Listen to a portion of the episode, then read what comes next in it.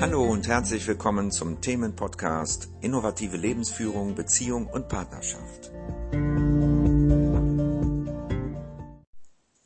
Hallo, hier ist wieder Ulrich und heute möchte ich mit dir ein paar Gedanken teilen, die damit zu tun haben, wenn du einen Partner oder eine Partnerin hast, die chronisch krank oder vor allen Dingen psychisch krank ist.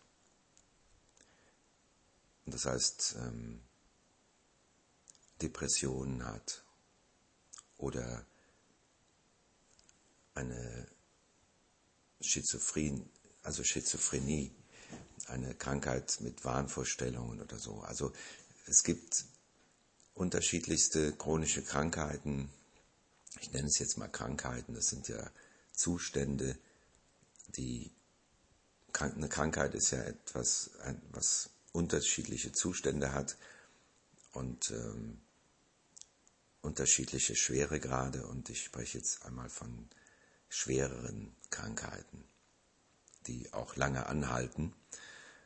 Und es geht da nicht nur um psychische Krankheiten, sondern auch chronische körperliche Krankheiten, die das Leben sehr stark einschränken. Und auch das Leben des Partners, also dein Leben stark einschränken vielleicht. Zum einen ist es erstmal wichtig,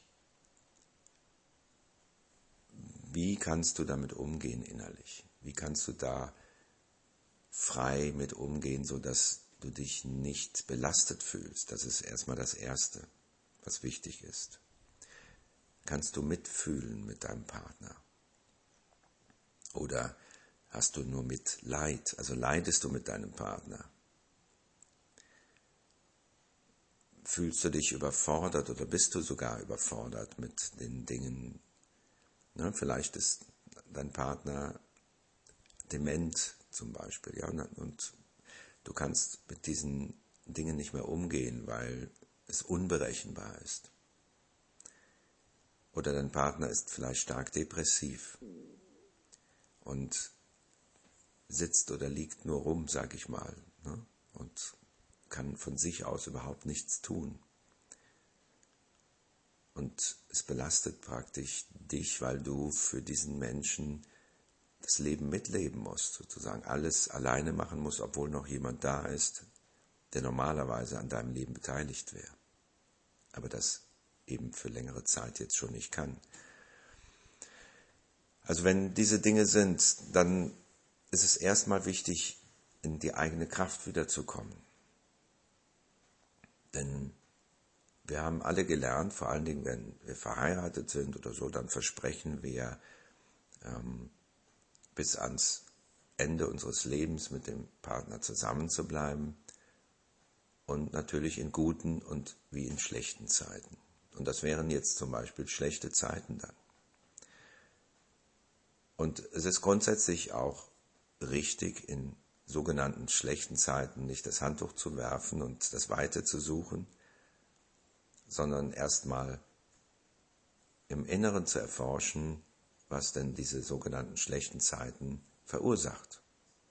Und das sind in der Regel alte Erfahrungen, die wir nicht verkraftet haben aus der Kindheit oder die unserer Eltern und Großeltern, die wir sozusagen auch übertragen bekommen oder übernommen haben. Das wären zum Beispiel Dinge, worum man sich kümmern könnte und was ich auch vorschlage, dass du tun kannst, wenn du in einer schwierigen Situation bist, ganz gleich in welcher. Und eben auch, wenn du in einer Situation bist, wo du sehr stark belastet bist, sozusagen von außen. Dass du dann erstmal schaust, was ist in meinem Inneren, was dem entspricht vielleicht. Vielleicht hattest du auch einen Elternteil, der schwer krank war und du ziehst natürlich dann auch Menschen an, Partner an, die auch dazu neigen. Oder eben äh, hattest du vielleicht einen Elternteil oder jemanden in der Familie, der ausgeschlossen war und du neigst dazu, deinen Partner jetzt in diesem Zustand auszuschließen. Und das ist kein gutes Gefühl. Also du hast dann keinen Kontakt zu deinem Partner. So, das alles ist gut, wenn man das abklärt und Klarheit gewinnt für sich. Also wenn du wirklich in dir sozusagen aufgeräumt hast auf bis zu einem gewissen Grad. Und dann wäre es wichtig zu überprüfen, was hält dich eigentlich bei deinem Partner, was lässt dich nicht weggehen und was treibt dich weg. Ja, was, was ist vielleicht das, was du nicht aushältst? Und wenn das weg wäre, was du nicht aushältst, also wenn das zum Beispiel etwas ist aus der Familie, aus deiner Kindheit, wenn das jetzt aufgelöst wäre und du das nicht mehr auf deinen kranken Partner projizierst, was würde dann noch bleiben? Ja, wenn du dann Klarheit für dich hast wäre es eine Moral vielleicht noch, die dich beim Partner hält, ein Gewissen, dann ist es wichtig, dass Moral ist von Menschen gemacht und ist nicht universell, sondern ist sehr beliebig, sage ich mal. Jede Familie, jedes Land, jede Kultur hat eine andere Moral sozusagen zu bestimmten Dingen. Und Gewissen ist genau das Gleiche. Es ist nichts Universelles, sondern es ist etwas, was dich in einer Gruppe hält oder mit einem Menschen zusammenschweißt sozusagen. Ein, eine unbewusste, meist ist es unbewusst, ähm, ein unbewusster Vertrag mit dem anderen Menschen oder mit der Gruppe, Familie, was auch immer, die regelt, wann ein Mensch, also wann du noch zu dieser Gruppe oder in diese Partnerschaft dazugehörst und wann nicht. Und dieses Gewissen darüber oder auch ähm, die Moral, da geht es darum, darüber hinaus zu sehen und hinauszuwachsen. Jetzt nicht auf, aus Gründen von Gewissen oder Moral Entscheidungen zu treffen. Und wenn du das überprüft hast, was bleibt dann noch? Ist es wirklich physisch nicht machbar? Ist es körperlich nicht machbar, den Partner zu pflegen, oder den Partner sozusagen zu betreuen oder spürst du etwas in dir, was sagt, nein, es ist nicht richtig. Vor allen Dingen, wenn etwas ist, ich sag mal, wo der Partner eine Entscheidung treffen könnte vielleicht, wo der Partner eine Hilfe bekommen könnte, die er aber nicht annehmen will oder die er nicht sucht und auch nicht auf deinen Vorschlag hin sich darum kümmert oder Ja dazu sagt, also wirkliche Hilfe in Anspruch nimmt. Wenn er praktisch nur da sein möchte bei dir ohne jegliche Hilfe und Veränderung, dann ist es wichtig, dass du schaust, möchte ich das wirklich? Ist es wirklich das Richtige in diesem Fall?